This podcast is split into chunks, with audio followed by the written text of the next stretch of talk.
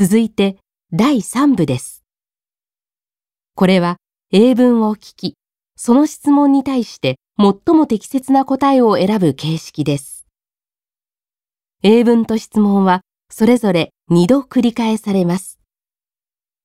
この問題には例題はありません。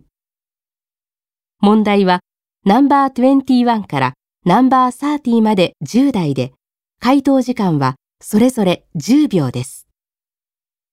では始めます。